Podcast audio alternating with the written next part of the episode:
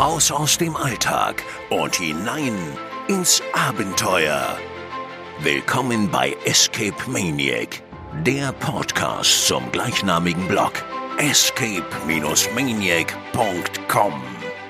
Für alle Fans von Escape Rooms, immersiven Abenteuern und Rätselspielen. Hallo, willkommen zur ersten Folge von Escape Maniac. Mein Name ist Sebastian. Neben mir sitzt Maria. Hallo. Und Malte ist auch dabei. Hallo auch von mir, herzlich willkommen zur ersten Podcast-Folge. Wir sind die Stimmen hinter Escape Maniac, dem Blog, der sich seit über fünf Jahren in Deutschland mit Escape Rooms beschäftigt und allen drumherum. Ihr fragt euch, wie kann man denn über Escape Rooms bloggen? Ganz einfach. Wir spielen sie und bewerten sie danach und versuchen für euch die besten Escape Rooms in Deutschland, Europa und, falls es mal wieder möglich ist, in der Welt zu finden. Aber das beantwortet ja noch lange nicht, äh, wo ihr hier reingestolpert seid. Ihr fragt euch sicher immer noch, was sind Escape Rooms? Was sind immersive Abenteuer? Wie unterscheidet sich das? Äh, da Malte Lehrer ist von Beruf, würde er euch wahrscheinlich gleich eine passende Definition dazu liefern.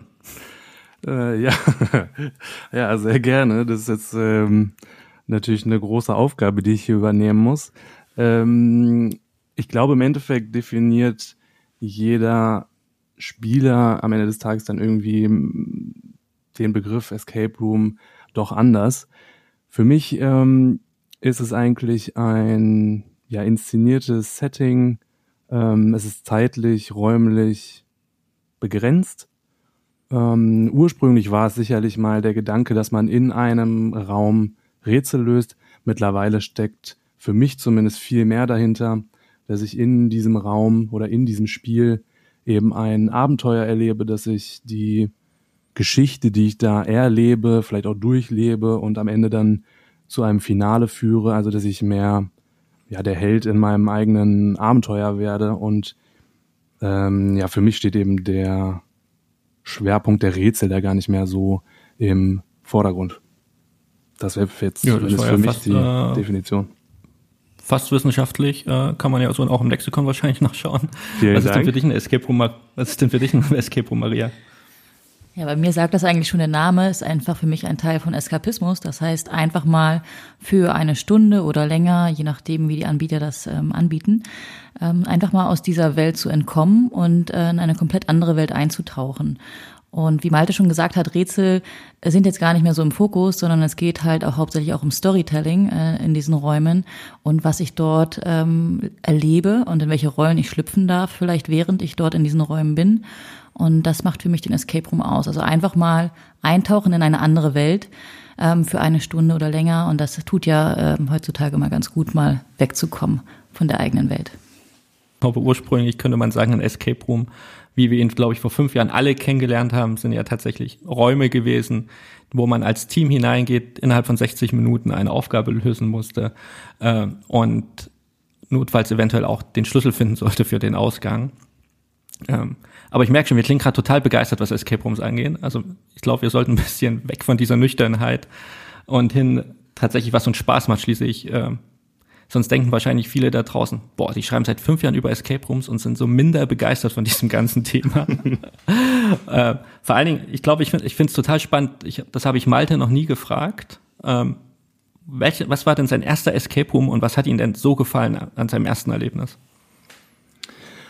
Ähm, mein erster Raum, das war tatsächlich dann auch der Raum, ähm, wo ich als Game Master gearbeitet habe während des Studiums. Da ähm, war ich auf der Suche nach einem Nebenjob, ganz klassisch. Und zu dem Zeitpunkt gab es in Münster dann den ersten Escape Room. Also ich habe in Münster studiert und ähm, bin auch immer noch wohnhaft hier in dem schönen Münsterland. Ähm, Genau, dann habe ich da gearbeitet und musste dann dementsprechend natürlich auch diesen Raum spielen. Hab zuvor im Internet so ein bisschen was darüber schon gehört, aber habe es noch nie selbst so richtig erlebt. Naja, und dann war ich eben ganz begeistert, ähm, was da in diesem Raum alles so passiert ist. Ähm, es gab eine Geheimtür, die dann auf einmal aufging. Ähm, der Schwerpunkt lag immer noch so auf diesen Rätseln, aber allein, dass es so einen zweiten Raum gab, das war für mich damals schon ähm, wirklich ganz toll, damit, also dieser Überraschungseffekt, der dann da entsteht, das war ja eigentlich so mein erstes Highlight bei meinem ersten Raum. Was, was war denn eigentlich das Thema damals? Äh, es ging um einen Professor, der ähm, ein ja, Erbe hinterlassen hat und es ging darum, an das Erbe zu kommen. Und dazu musste man einen bestimmten Schatz finden. Also irgendwas, was sich heutzutage wahrscheinlich nicht mehr vom Hocker raus erreißt, weil wir wissen ja mittlerweile, mittlerweile ist Walter nämlich Horror-Escape Room-Fan. Nachdem er mir jahrelang erzählt hat, mit dem Thema kann er nichts anfangen, aber jetzt kriegt er nicht genug davon. Jetzt braucht er so den Adrenalin-Kick. Naja, ich war oder ich bin immer noch sehr ängstlich, das kann ich ja hier ruhig mal offen sagen und alle äh, Betreiber, die jetzt vielleicht zuhören, die können das sicherlich auch bestätigen, wenn man mich da per Kamera äh, beobachtet.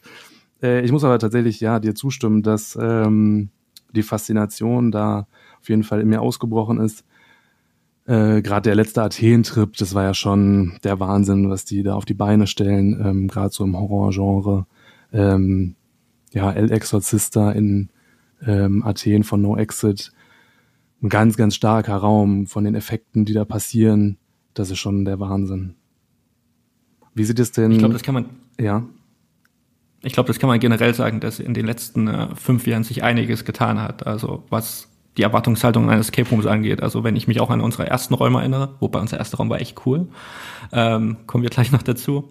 Ähm, und die Weiterentwicklung, was man mittlerweile in Europa geboten bekommt, aber auch teilweise in Deutschland, äh, ist nicht mehr zu vergleichen mit diesen klassischen Einraumkonzepten, wo man äh, Schloss für Schloss öffnet, Schlüssel für Schlüssel sucht und dann froh ist, nach 60 Minuten raus zu sein.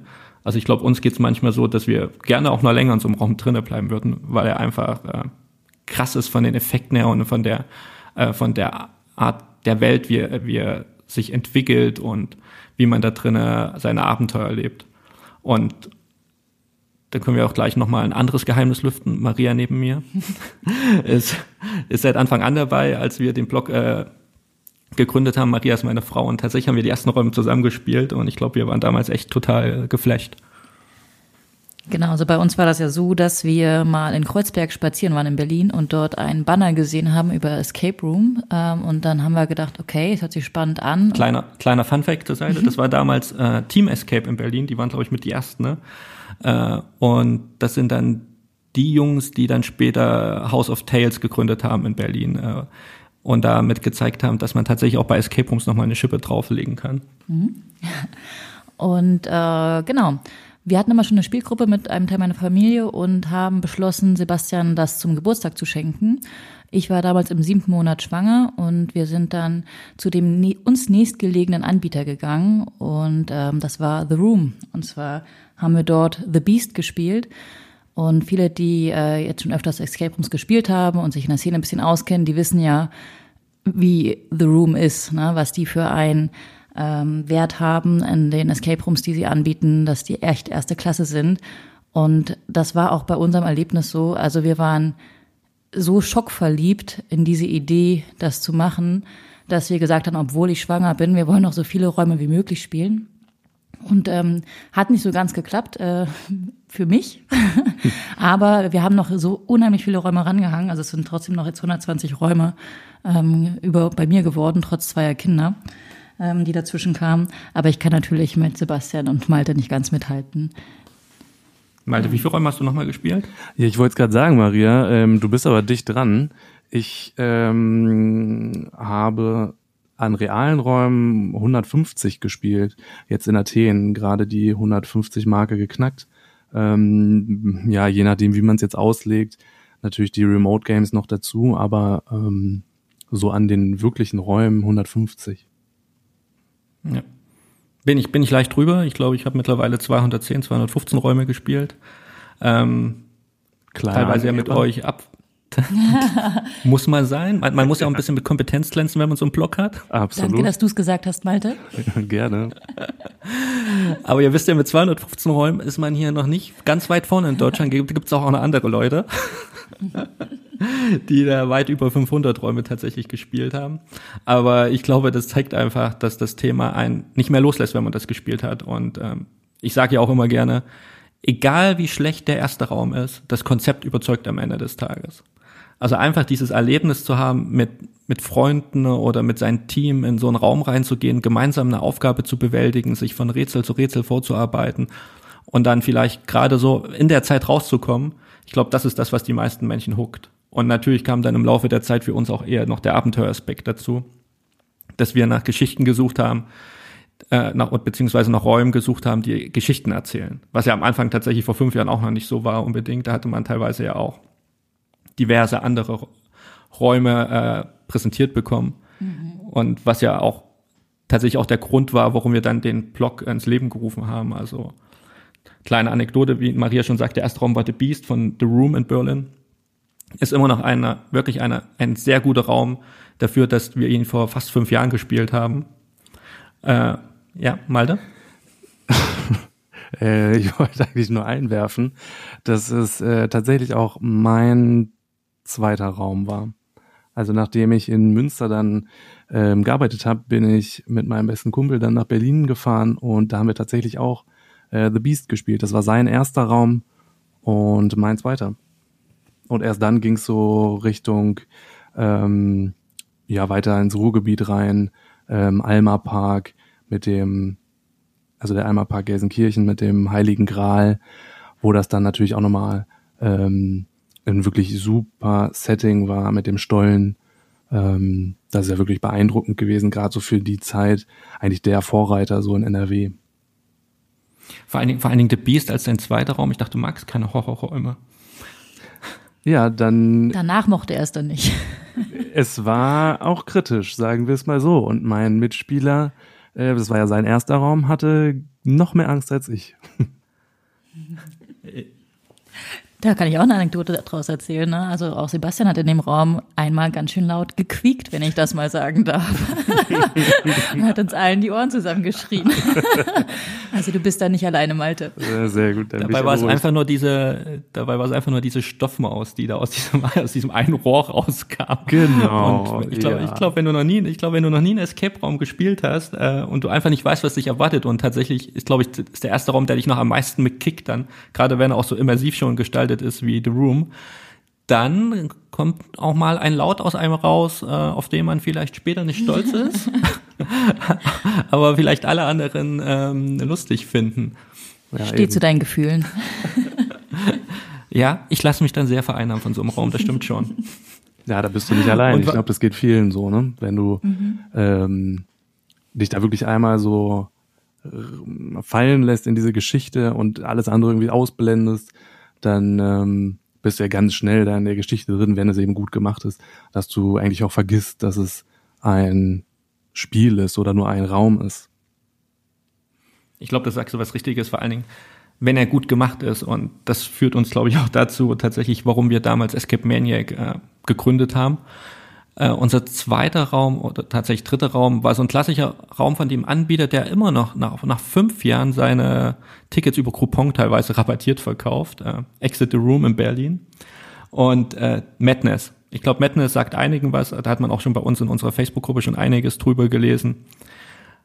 Das Einzige, was am Madness, glaube ich, der Madness ist, sind diese unglaublich vielen Mathematikaufgaben gefühlt für damalige Verhältnisse gewesen äh, und dieses, dass dieses Irrenhaus-Feeling auch gar nicht rüberkam. Vor allen Dingen, wenn man eben den Vergleich hatte wie The Room äh, und The Beast of Berlin, was sehr überzeugend gestaltet war als Raum und auch als Kulisse tatsächlich das, äh, dieses Polizeibüro Anfang des 19. Jahrhunderts. Und dann kommst du in diesen Madness-Raum rein und der ist einfach relativ steril, gell? so dieses, diese klassischen Ikea-Möbel. Ich weiß noch, dass wir damals auch mit den Anbietern von Madness äh, gesprochen haben und gesagt haben, ja, naja, wir fahren vorher bei The Room. Und dann haben sie sofort angefangen zu sagen, ja, ihr könnt uns ja nicht mit The Room vergleichen. Das ist ja was ganz anderes als das, was wir anbieten. Und wir haben uns aber so gedacht, ja, doch, doch, wir, wir können das vergleichen, weil Escape Room ähm, steht bei euch drauf, steht bei The Room drauf. Und da möchten wir dann doch irgendwie das für uns vergleichen können. Und wir hatten ja bei The Madness eben auch, da gab es so viele Fünf-Sterne-Bewertungen aufgrund dieses Faktors, dass viele Erstspieler einfach wirklich vom Konzept geflasht sind und aber nicht diese Vergleichbarkeit hatten damals noch nicht ähm, zwischen was sind gute Räume und was sind schlechte Räume. Es gab es ja noch gar nichts, wo man das irgendwie hätte herausfinden können. Nach welchen Kriterien hast du denn damals die Escape-Räume mal ausgesucht, mal, die du gespielt hast? Außer, dass du dann gefragt hast, ob du auch für mich mitschreiben darfst und kostenlos spielen kannst. Gut, das ist ja so eine andere Geschichte. Ähm, ich war ja Spielleiter und wenn du dich dann hinterher nach den Spielen mit den äh, Spielern unterhältst, dann erfährst du ja auch als Spielleiter ganz oft noch äh, Tipps von erfahrenen Spielern. Und so kam das dann eigentlich, dass ich ähm, auch in NRW rumgereist bin und sozusagen die ähm, die Empfehlung genau von den eigenen Spielern dann versucht habe nachzuvollziehen. Das hat dann ähm, ab und zu auch gepasst, ab und zu war ich dann anderer Meinung. Dann gab es natürlich Escape Maniac. Ich habe auch da den Blog schon gelesen, verfolgt und ähm, bin mir nicht mehr hundertprozentig sicher, aber ich glaube, es war doch so, dass ich dir geschrieben habe, als ich nach Berlin gekommen bin und nach einem Raum gesucht habe. Stimmt, du Oder? hast mich tatsächlich nach dem ersten, nach dem neuen Raum von Exit gefragt, die es ja auch in Berlin gibt. Exit ist der Anbieter, der in Berlin dieses hunderte Quadrat, 700 Quadratmeter Bunkerareal hat mit äh, mhm. diversen Räumen. Und du hast mich gefragt, ob der neue Raum äh, tatsächlich auch mit The Room vergleichbar ist. Ähm, konnte dir zu dem Zeitpunkt gar keine Antwort geben, weil ich den noch bis dahin noch gar nicht gespielt hatte. Ähm, und dann sind wir tatsächlich auch ins Gespräch gekommen und äh, sind dann irgendwie auch darauf gekommen, dass du ja tatsächlich, weil ich ja auf Berlin begrenzt bin, wir zwei Kinder zu Hause haben, äh, tatsächlich auch Reviews für uns schreiben konntest oder könntest. Mhm. Und äh, ich hatte dich damals gefragt, wie viele Räume du bis dahin gespielt hattest. Äh, es, war, ja, und? es waren tatsächlich 20 Räume. Also es waren zu dem Zeitpunkt, glaube ich, 20 oder 25 Räume weniger als ich. Aber du hast mich besonders überzeugt, weil du zu mir gesagt hast, Mensch, Sebastian, ich habe sogar schon mal in Russland gespielt. Oh. Kannst du dich an deinen russischen Raum erinnern? Also wie hat der, weißt du überhaupt, wie der sich unterschieden hat zu, zu den deutschen Räumen, die du bis dahin gespielt hattest? Oder hast du damals nur geflunkert? Nee, das stimmt tatsächlich. Ich war wirklich in Russland, in St. Petersburg. Da habe ich ähm, zwei Räume gespielt. Äh, ich wusste aber ehrlich gesagt nicht mehr, dass ich dir das mal erzählt habe. Also zumindest in unserer Anfangszeit, als wir uns noch nicht so wirklich kannten. Ähm, das gehört zum ordentlichen Bewerbungsgespräch, gehört es einfach dazu, ja, dass man die Qualifikation offenlegt. Äh, definitiv, ja. Äh, die Räume da, ja, das war äh, von den Effekten war das super. Also es war so ein Indiana Jones Raum und eine Wand ist auf uns zugekommen. Äh, wir mussten in eine Truhe steigen, sind damit in den nächsten Raum gefahren. Also das war der Wahnsinn. Das kannte ich so aus Deutschland ähm, zu dem Zeitpunkt noch nicht. Deswegen war ich da, glaube ich, auch ganz stolz, dass ich schon äh, in Russland da die die Räume gespielt habe, die beiden. Ähm, so generell von der Qualität, dann aber auch der Rätsel, das war nichts Besonderes. Auch die Kulisse, ähm, das sah schön aus, wenn man die angefasst hat, ähm, hat man doch gemerkt, dass das ähm, ja Pappmaché war. Also es war jetzt nichts, ähm, wo ich heutzutage sagen würde, ein mega guter Raum. Ja, aber ich sage mal so vom Abenteuerfaktor, wie gerade beschrieben, also wenn du den jetzt beschrieben hättest, ohne dass du über die Kulisse gemeckert hättest, mit Indiana Jones Wand auf dich zu, rein in die Kiste, ab in den nächsten Raum.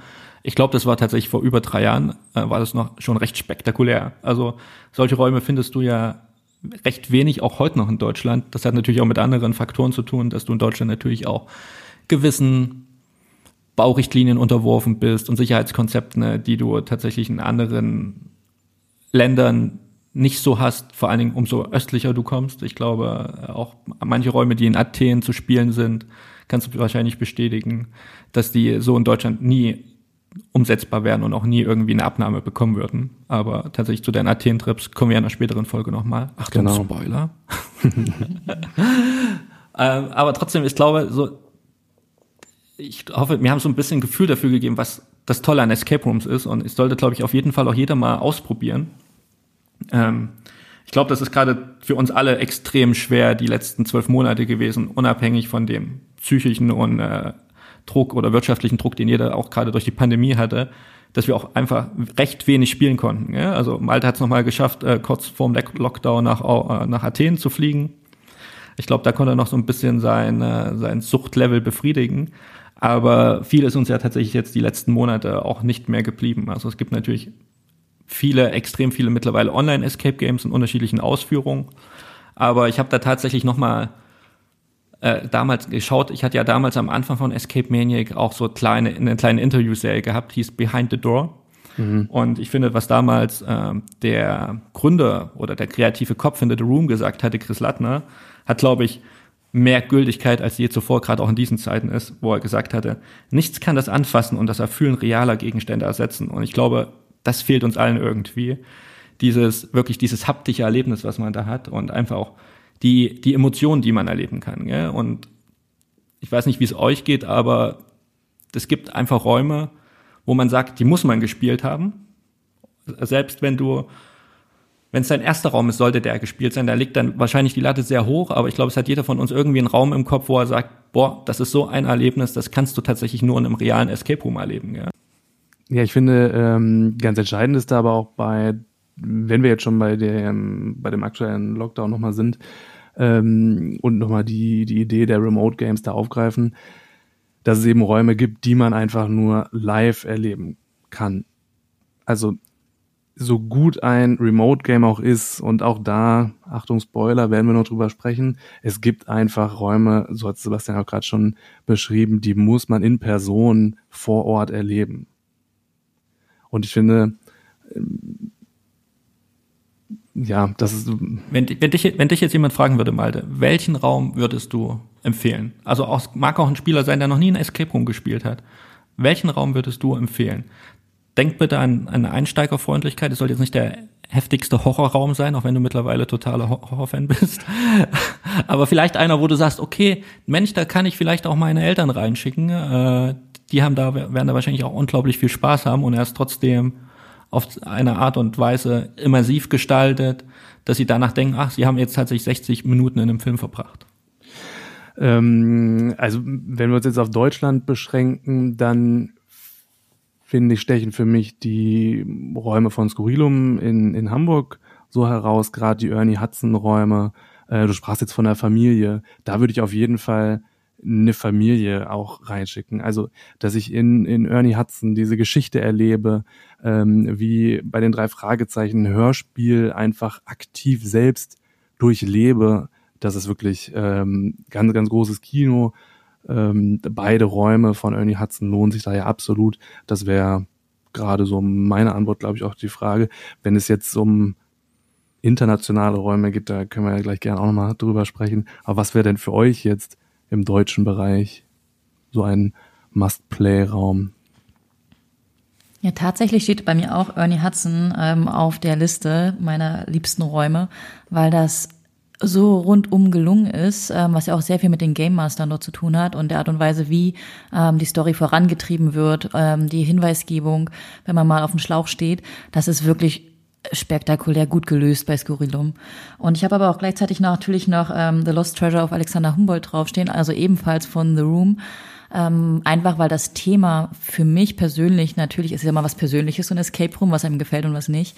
Aber dieses Thema so Indiana Jones, Goonies, ähm, da wird auch Sebastian bestimmt noch in den nächsten Episoden immer wieder vielleicht auch drauf zurückkommen, ist einfach ein super schönes Thema und mit so viel Liebe zum Detail umgesetzt, dass wenn man schon reinkommt in den Raum, man wirklich sprachlos ist erstmal. Also das ist wirklich so, du kommst rein und denkst erstmal, boah, Wahnsinn, was da gemacht wird. Und schon allein für diesen Effekt dort, diesen Raum zu spielen, das ist es wirklich wert zu warten, ähm, weil die sind ja auch gut ausgebucht. Ähm, hoffentlich genau. dann bald wieder. Ja, stimmt, hoffentlich dann bald wieder. Äh, ich muss auch noch mal kurz noch mal widersprechen, was das Thema Emotionen angeht. Aber Malte, Malte meldet sich sehr lehrermäßig. ja, was wir nämlich noch gar nicht gesagt haben, wir hören uns nicht nur, sondern wir können uns auch sehen.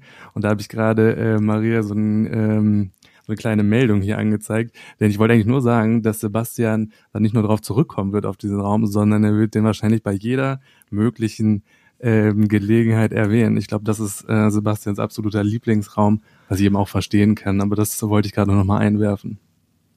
Ja, es ist tatsächlich, es ist ja tatsächlich mein Herzensraum. Äh, Sage ich immer wieder, auch wenn er bei uns, glaube ich, auf Platz drei mittlerweile steht oder so.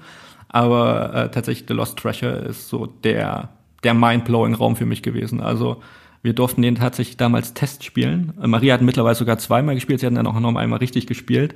Ähm, aber ich glaube, dieses, dieses Gefühl, was du hast, wenn du in diesen Raum reingehst, ist so einmalig, weil tatsächlich The Room hat da mit so viel Liebe und Hingabe gearbeitet, dass du gerade wenn du, wie Maria schon sagt, Indiana Jones-Fan, Goonie-Fan bist oder überhaupt Quarterman oder so, also diese ganzen Abenteuerfilme, du willst ja gar nicht mehr rausgehen. Also eigentlich stehst du die ersten zehn Minuten plus da, hast den Mund offen und denkst dir, das kann nicht sein. Bin ich jetzt hier irgendwie noch äh, in der realen Welt oder bin ich im Film? Das ist einfach dieses, das ist, das glaube ich, das Erlebnis, was dich huckt, wenn du, wenn du tatsächlich ein Escape Room spielst und das willst du dann immer wieder haben. Und tatsächlich da wird die Latte sehr hoch gesetzt am Ende des Tages. Gell? Nichtsdestotrotz, dass wir, glaube ich, auch alle wissen, dass wir auch in Räumen Spaß haben können, die jetzt nicht so ein Production Value haben, gell? also sprich so viel Geld mhm. dahinter haben, dass sie, äh, dass sie tatsächlich auch ein bisschen einfacher gestaltet sind. Aber ich glaube auch über und durch unsere Reise durch die letzten Jahre, also wir haben ja mittlerweile über 235 Räume reviewed auf unserer Seite, plus jetzt die zehn äh, Remote Games. Ich glaube, wir haben mittlerweile eine sehr große Bandbreite an Räumen gespielt. Und generell kann man, glaube ich, sagen, dass viele Räume, auch wenn sie bei uns irgendwie eine 6 oder eine 7 als Bewertung haben, trotzdem man diese empfehlen kann. Also sie sind nicht per se schlecht. Aber es gibt mittlerweile Räume, die sind Hollywood-mäßig umgesetzt. Gell? Ich glaube, für mich ist da so das zweite Erlebnis so gewesen in Prag damals äh, Poltergeist, ein Horrorraum. Den kennt mittlerweile Malte auch, den hat er in Deutschland gespielt, den gibt's Poltergeist gibt's mittlerweile ja auch in Düsseldorf, gell? Oder ja, Düsseldorf, in Düsseldorf. Code Agency. Genau, ja. Ja, genau. Da habe ich auch tatsächlich gehört, äh, dass Malte da ein bisschen mehr gezittert hat, als er mir in Wirklichkeit dann erzählt hat. Ähm, um da kurz noch äh, etwas zu, zu sagen. Das war ja noch in meinen Anfängen. Da ähm, war das für mich alles noch ganz schlimm, aber mittlerweile bin ich da ja Profi durch meinen Athen-Trip und nach Athen würde ich diesen Raum natürlich auch mit Bravour meistern. Bin ich mir ganz, ganz sicher. Sprich, du wirst, du, sprich, du wirst dann auch in die Kiste reingehen am Ende und das Spiel nicht abbrechen wollen, Malte? Wir wollen ja jetzt hier nicht spoilern. Aber auf jeden Fall, dieser Raum war echt, war echt total krass. Ich habe, wie gesagt, ich habe den Prag gespielt, auch mit zwei Neulingen. Die haben noch nie ein Escape Room vorher gespielt.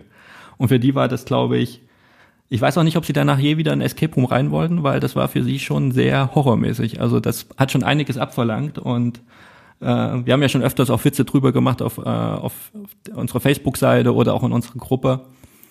Ich stand dann tatsächlich da mit zwei Männern, ich bin ja auch einer, in den, in den Mit-30ern.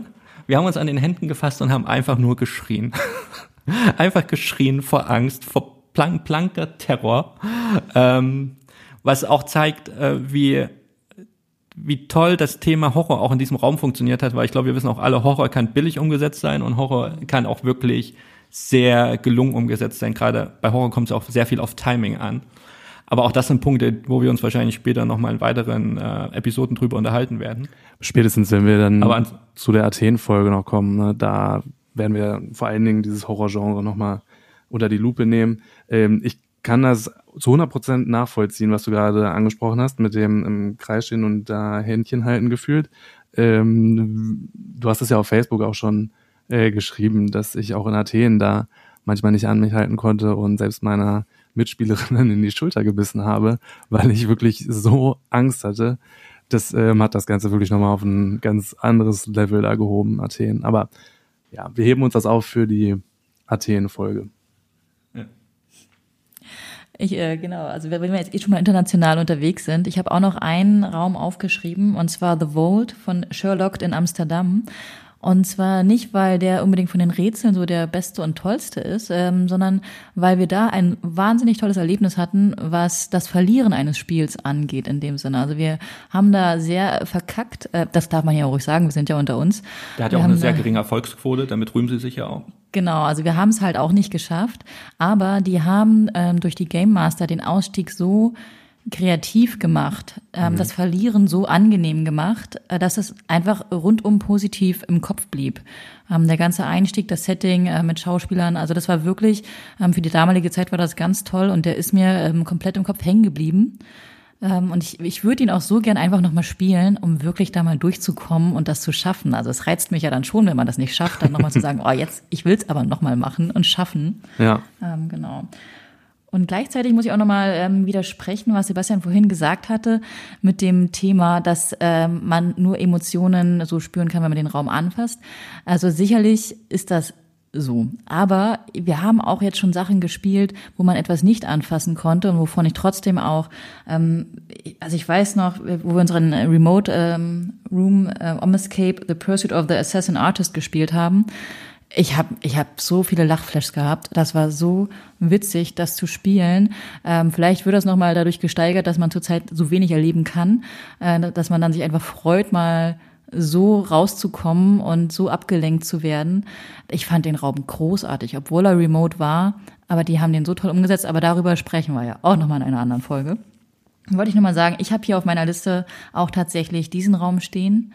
Und ich habe noch, weil ich ja nicht an mich halten kann und ganz viel Redeanteil hier haben möchte, habe ich noch tatsächlich ein ähm, Exit VR Room, also für Virtual Reality, äh, mit draufstehen. Und zwar Escape the Lost Pyramid von Assassin's Creed VR, ähm, was auch über Exit angeboten wird. Das, ähm, dieser Virtual Reality Raum, der hat mich echt, ich fand, ich fand es so toll. Ähm, wir hatten vorher schon einen anderen gespielt, nämlich Huxley. Der war auch gut, der war nett, den fand ich äh, sehr interessant. Aber auch hier war natürlich das Thema äh, von ähm, Assassin's Creed, das aufzufassen, war wirklich, ich fand das toll. Das hat mir so viel Spaß gemacht. Ich, ich bin gerade ein bisschen geschockt. Also ja, ist ein guter Raum. Tatsächlich Huxley hat mir tatsächlich ein bisschen mehr gefallen, vor allen Dingen, weil Huxley ist ja, nutzt tatsächlich den ganzen Raum aus. Das Problem bei Assassin's Creed war ja tatsächlich, klar, wenn du irgendwie Fan der, dieser Assassin's Creed-Reihe bist, Ubisoft-Fan, gell, mittlerweile mhm. von diesem Open-World-Konzept auch nicht genug bekommen kannst, was mittlerweile sich ja sehr repetitiv auch anfühlt, äh, hat, war das Problem, ist das Problem bei dem Spiel ja tatsächlich, dass du einen sehr begrenzten Raum immer hattest. Also du musstest ja tatsächlich dich mit deiner, mit deinem Hand, mit dieser mit diesem Steuerstick, da musstest du dich ja durch den Raum bewegen. Und das Coole bei Huxley tatsächlich ist ja bei Exit, dass diese Räume oder dass dieser virtuelle Raum so äh, generiert ist, dass er diese ganzen 20 bis 15 Quadratmeter, die sie dir zur Verfügung stellen, ausnutzt und du nie das Gefühl hast, gegen Wände zu laufen. Oder außer vielleicht, ja. dir schlägt jemand, außer dir schlägt mal jemand äh, mit seinem Gamepad ins Gesicht, wie Malte. Das Aber, wollte ich gerade sagen, ja. Das kann dann auch mal gegen den Mitspieler leider gehen, der dann mit, was war es, einer blutigen Lippe? Es war eine blutige. Ja, ich habe blutig zu Ende gespielt. Es wurde, ja. das Spiel wurde unterbrochen und mir wurde ein Taschentuch zwischen die, die Zähne geklemmt, dass ich das äh, nicht im Schweiße meines Angesichts, sondern im Blute meines Angesichts dieses Spiel zu Ende spielen konnte. Ja. Da wird's dann doch wieder ganz haptisch auf einmal. Genau. genau. nee, ich, ich also wirklich, das ist ja aber dieses Thema, dieses Subjektive, es ist so dieses Story-Thema, ne? Und die, äh, ich fand's halt so geil, da rumzuklettern, virtuell, ne? Konnte ich hier Tomb Raider spielen, sozusagen. Das fand ich schon sehr, sehr charmant. Ähm, hat mir sehr viel Freude bereitet in einem Raum, der kein Raum ist in dem Sinne. Ich bin jetzt fertig mit meiner Liste. Ihr dürft jetzt nochmal weitermachen. Ich glaube, ich glaube aber tatsächlich, das zeigt so diese ganze Spannweite, die das Thema Escape Room oder immersive Abenteuer hat. Also wo damals Escape Room eher tatsächlich ja so diese Idee war, wir holen dieses Point-and-Click-Adventure in die Realität, die Leute weg vom Screen, sondern und die können was anfassen, sie können richtig was erleben. Dann so dieser Zwischenschritt, den es jetzt gibt seit zwei, drei Jahren, diese VR-Räume, äh, wo man sich auch gefragt hat, setzt sich das durch oder nicht. Äh, bisher ist das Angebot ja relativ begrenzt und es ist ja eher auf Franchise ausgelegt, also tatsächlich diese Huxley-Räume und diese Assassin's Creed-Räume kann man ja bei diversen Anbietern in Deutschland mittlerweile ja. spielen. Aber auch da sieht man, was wir unter Escape-Räumen oder auch diesen immersiven Abenteuer verstehen. Also es kann für uns tatsächlich alles sein, solange wie es nicht vor einer Mattscheibe stattfindet mit Ausnahme der Remote Escape Games. ähm, ich weiß, wir sagen ziemlich oft in der nächsten Folge, aber wir versuchen euch tatsächlich hier unter 60 Minuten auch rauszulassen, wie im richtigen Escape Room und wollen euch nicht länger als nötig hier festhalten. Und außerdem wollen wir ja nicht unser Pulver in der ersten Episode verschießen. Absolut richtig. Ich kann leider nicht an mich halten und muss noch einen Raum erwähnen.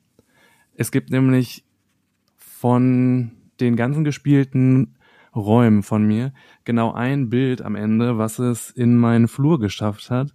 Dieses Bild hängt dort eingerahmt. Und ich glaube, Sebastian. Bin ich da drauf? Ähm, Bin ich da drauf, Malte? Ich, jetzt muss ich kurz überlegen. Ich glaube. Wahrscheinlich, ja. wahrscheinlich nicht. Doch, ich glaube. Ja? Doch, klar, den haben wir zusammengespielt. Kannst du dir vorstellen, welcher Raum ich schwange jetzt zwischen The Dome und zwischen The End in Holland. Ja, es wären tatsächlich ähm, beides Top-Favoriten. Es hat aber nur The Dome in meinen Flur geschafft. Ich finde, The Dome, das ist schon der Wahnsinn, was einem da als Spieler präsentiert wird. Also die verbaute Technik, das ist, glaube ich, wirklich einmalig. Ähm, ja, man kann da gar nicht so viel drüber reden, ohne was zu verraten, aber das, was da passiert, also ich hätte es nicht für möglich gehalten, in einem Escape Room, vor allen Dingen, wenn man vor der Location steht, finde ich, wirkt es relativ unscheinbar, auch wenn man äh, dann loslegt zu spielen, hätte ich niemals ähm, erwartet, was da alles drin passiert. Also das war wirklich, wirklich so, dass ich am Ende dachte, wow, was habe ich da gerade gespielt? es soll ja auch Leute geben, die haben den Raum gespielt und könnten danach über den Raum erzählen. Es würde trotzdem keiner verstehen, um was es geht, weil die Leute auch den Raum nicht verstanden haben. Und ich glaube, das ist ja auch einer tatsächlich der umstrittensten Räume weltweit.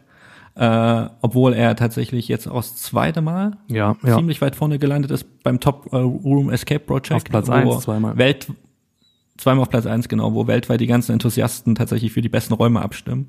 Und man auch ein gutes Gefühl dafür bekommt, welche Räume man spielen sollte, wenn man auf Reisen ist. Ähm, und dieser Raum, ja, stunning. Also wie gesagt, es ist unsere einzige 10 bisher auf der Seite. Ähm, und äh, für mich ist das nicht nur ein Escape Room, für mich ist das, äh, habe ich auch damals in, diesem, in der Review geschrieben, für mich ist das eine Metapher auf Escape Rooms. Also das ist, da geht es tatsächlich darum zu entkommen. Und ich habe, glaube ich, zuvor auch noch keinen Raum gespielt. Es gab Räume, wo ich gerne drinne geblieben wäre aber ich habe noch nie einen Raum gespielt, wo ich tatsächlich das Gefühl für Raum und Zeit komplett verloren hatte. Also wir, wir wussten ja teilweise gar nicht mehr, wo wir uns befinden und wir wussten auch gar nicht, welche, also welche Zeit, in welcher Zeit wir uns befinden. Also sprich, schaffen wir es rechtzeitig oder schaffen wir es nicht? Wir haben es glücklicherweise geschafft. Das waren, glaube ich, auch zehn Sekunden Verschluss, oder, Malte? Es war ganz ähm, knapp, ja. Ja, und das ist schon sehr spektakulär. Also das ist Wahnsinn. Und ja. ich glaube, viele, viele sagen ja mittlerweile, ja, ihr könnt uns auch nicht mit The Dome vergleichen. Was stimmt? Kann, kann, kann man auch nicht. The Dome ist für sich eine eigene Kategorie, macht aber, wie gesagt, auch die anderen Räume auch nicht schlechter. Ja? Also ich finde, jeder Raum, du kannst in jedem Raum irgendwas finden, ähm, was dir gefällt und ist ja auch so, wo wir irgendwie uns überlegt haben, was sind denn unsere absoluten Lieblingsräume? Es sind natürlich die Räume, die dir gefühlt auch als erstes in den Sinn kommen, gell? die irgendwas Spektakuläres gemacht haben und wo du ein Gefühl damit verbindest. Das ist wie ein Lied, was du hörst, was du zu einer bestimmten Situation im Leben gehört hast. Und wenn du das Lied hörst, siehst du einfach wieder die Bilder vor dir. Gell? Und Der kleine Philosoph.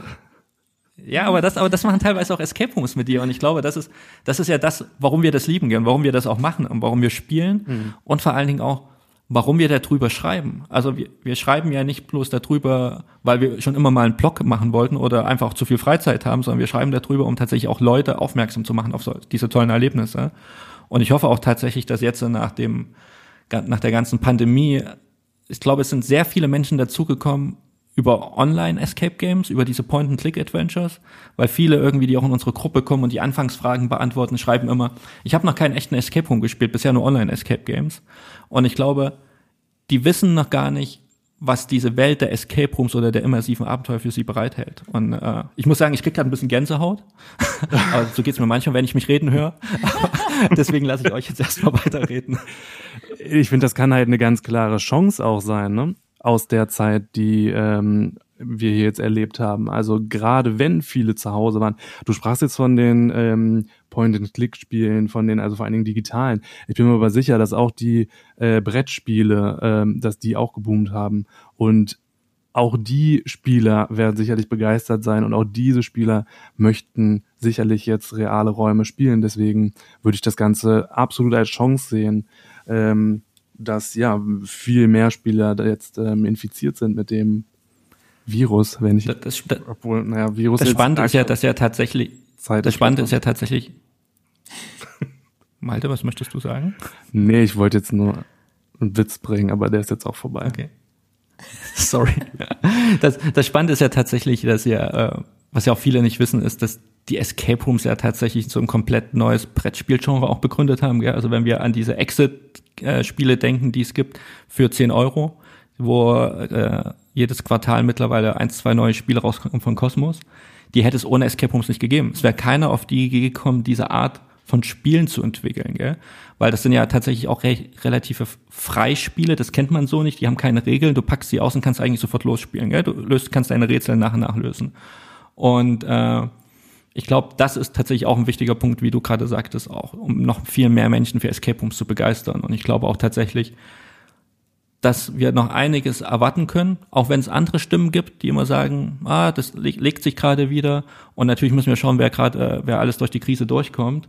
Aber ich glaube, die, die Freude an Rätseln und an Gemeinschaftserlebnissen ist ungebrochen. Und ich wollte auch nochmal sagen, dass äh, als Chance von dieser Zeit, in der wir jetzt alle stecken, ist es auch wirklich einfach auch, dass es auch umgedreht den Weg geht. Das heißt, auch Menschen, die vorher vielleicht aufgrund von ähm, körperlichen Behinderungen oder aufgrund von Ängsten, die sie hatten, nicht in der Lage waren, in Escape Rooms reinzugehen, dass die jetzt die Möglichkeit haben, Escape Rooms zu erleben, eben auch aufgrund von Remote Games. Und das ist eine Riesenchance auch einfach dieses schöne Hobby auch anderen Zielgruppen zugänglich zu machen. Und das freut mich, ähm, dass sich das so entwickelt hat aufgrund von Corona. Und das ist eine Entwicklung, die ich sehr befürworte, um auch da mehr Inklusion zu schaffen. Eine der wenigen positiven Aspekte von diesem Jahr. Äh, um vielleicht noch ergänzend da anzuschließen, ähm, Sebastian, du sprachst davon, dass wir mit unserem Blog ja vor allen Dingen auch unsere Begeisterung teilen wollen und gerade unsere Empfehlung auch ähm, im Hinblick jetzt auf wirklich gute Räume dann den ähm, Spielern und vor allen Dingen den Lesern unseres Blogs auch zukommen lassen wollen. Ich finde es immer ganz ähm, spannend, aber auch schon der Schreibprozess der Reviews. Also wenn ich mich hinsetze und den Raum so Revue passieren lasse, dann durchlebe ich das alles nochmal. Und das finde ich immer ganz, ganz schön, dann nochmal sich so zurück dran zu erinnern, was habe ich da eigentlich getan in dem Raum, was waren so die wirklichen Highlights. Und viele wissen, glaube ich, gar nicht, dass selbst Sebastian und ich dann nicht immer einer Meinung sind. Auch wir diskutieren dann ähm, intern, bevor wir die äh, Review dann auch posten mit der Punktzahl, ähm, wo wir vielleicht Unterschiede sehen. Und da sehe ich jetzt zum Beispiel gerade bei dem Podcast den großen Vorteil, dass wir mehr ins Gespräch kommen, dass wir ähm, auch Gäste einladen, mehr noch ja diese Diskussion um bestimmte Themen hier in den Fokus rücken können.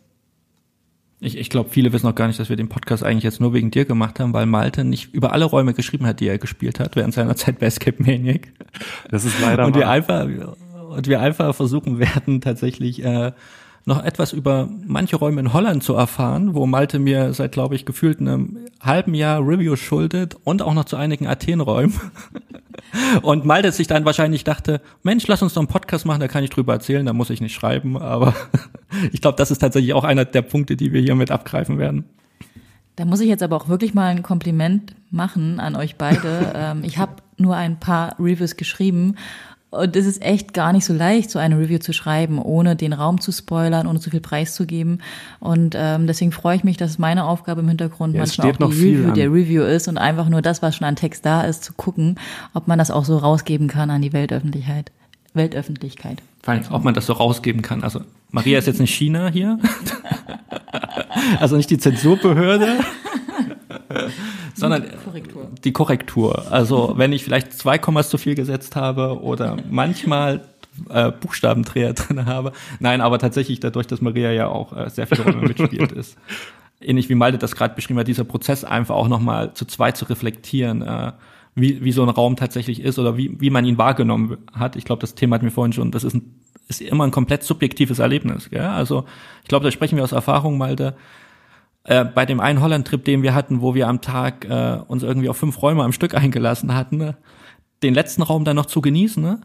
ist, glaube ich, eine Kunst. Und den dann tatsächlich auch noch irgendwie objektiv wahrzunehmen, äh, ist eine ganz große Herausforderung. Und äh, deswegen sind ja auch viele der Bewertungen, die wir machen, sind ja nicht, sind nicht irgendwie die Entscheidungen, die ich oder Malte alleine trifft, sondern meistens stimmen wir uns ja auch ab. Und teilweise ist es auch so, wenn ich mit Maria spielen bin und wir auch mit Freunden spielen sind, lassen wir uns ja auch von ihnen diese, an diesen Kriterien, die wir haben, tatsächlich ja die Räume mal ein bisschen auch bewerten, um auch ein Gefühl dafür zu bekommen, wie, wie nicht viel Spieler diese Räume wahrnehmen. Und äh, ich glaube, das ist auch das, was wir immer dazu sagen müssen. Wir sind mittlerweile viel Spieler. Wir sind absolut verwöhnt, was gute Räume angeht. Ähm, und uns ist ganz klar auch, dass Leute, die vielleicht oder Spieler, Spielerinnen, die bisher nur zehn Räume gespielt haben, in manchen Räumen wahrscheinlich teilweise noch mehr Spaß haben werden, als wir den hatten in diesem Raum. Ja, das finde ich jetzt ja auch völlig normal und ich ähm, finde, man darf auch nicht vergessen, dass eine Bewertung immer nur das Produkt aus der Zeit ist. Also mit noch mehr Erfahrung wächst dann natürlich auch die Erwartung an so einen Raum. Ne? Ähm, da sind wir wieder bei dem, bei dem Thema Bewertung allgemein. Ich finde, das muss man sich immer vor Augen führen, dass wir versuchen, so objektiv zu bewerten. Trotzdem ist eine Bewertung nie löst, äh, losgelöst von subjektiven Einflüssen. Und ja, was ich eben wichtig finde zu betonen, ist, dass es immer nur eine Momentaufnahme ist. Ähm, Sebastian und ich hatten jetzt gerade die Woche noch ähm, ein Gespräch über ein ähm, Sebastian guckt mich gerade fragend an, weil er nicht weiß, um was es gerade geht. Nee, okay. Ähm, in meiner Signatur auf der Seite tauchte immer ein Raum noch auf als mein Lieblingsraum. Und das war auch eine ganz lange Zeit mein Lieblingsraum, aber das hat sich dann eben irgendwann geändert. Ich finde den Raum immer noch klasse, aber trotzdem, je mehr Erfahrung man hat, je mehr Räume man spielt, desto andere Sichtweisen, andere Maßstäbe hat man vielleicht auch. Nichtsdestotrotz das hat Sebastian ja auch, schon betont, ähm, sind die Räume ja trotzdem immer noch super und die wir damals auch schon super fanden. Ja, vor allen Dingen, vor allen Dingen, es gibt ja auch viele Anbieter, die tatsächlich da extrem viel Liebe auch in die Pflege ihrer Räume reinstecken.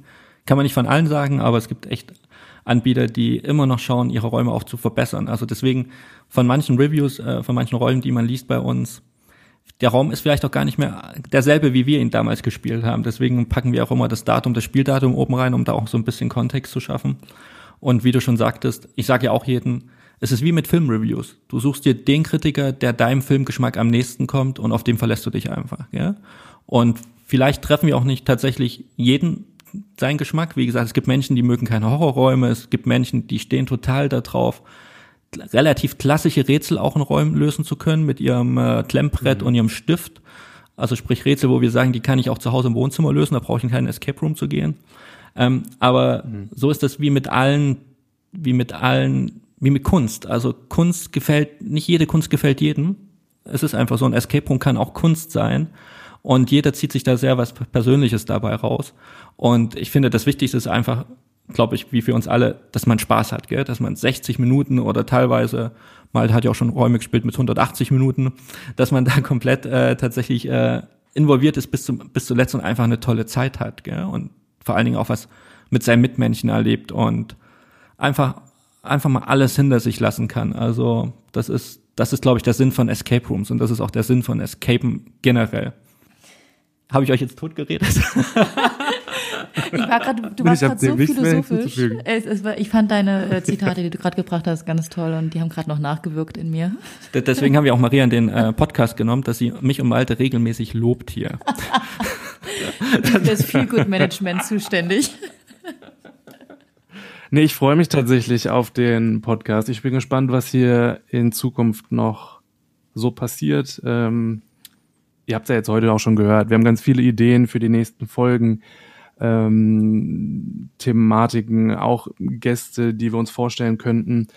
Ähm, wenn ihr Ideen habt, dann könnt ihr uns diese Ideen für bestimmte Folgen gerne zukommen lassen. Ähm, über Facebook, über die Facebook-Gruppe, über Instagram. Ihr findet uns ja auf diversen Kanälen. Ähm, kontaktiert uns da gerne und wir sind froh, wenn ihr uns auch eure Ideen zukommen lasst, was euch so beschäftigt. Dann nehmen wir das gerne auf.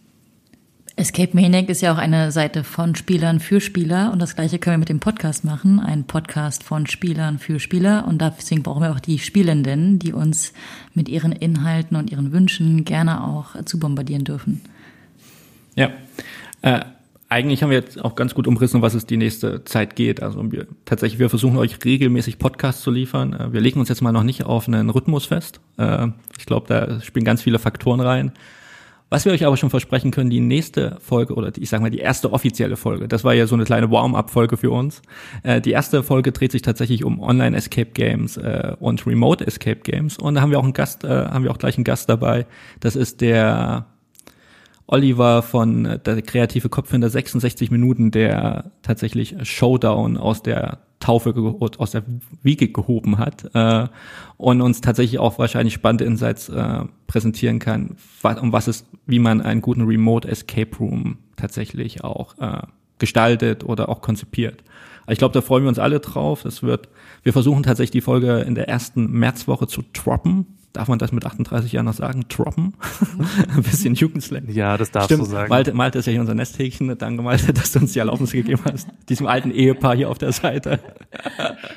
genau. Aber ansonsten, ähm, ich glaube, wir haben alles gesagt, was wir sagen wollten. Wir können wahrscheinlich auch noch viel mehr sagen und können auch noch viel mehr philosophieren, wie ihr merkt. Werden wir auch ähm, aber ansonsten äh, war es das tatsächlich. Und wie versprochen lassen wir euch unter 60 Minuten hier raus. Wir haben noch circa neun Minuten übrig.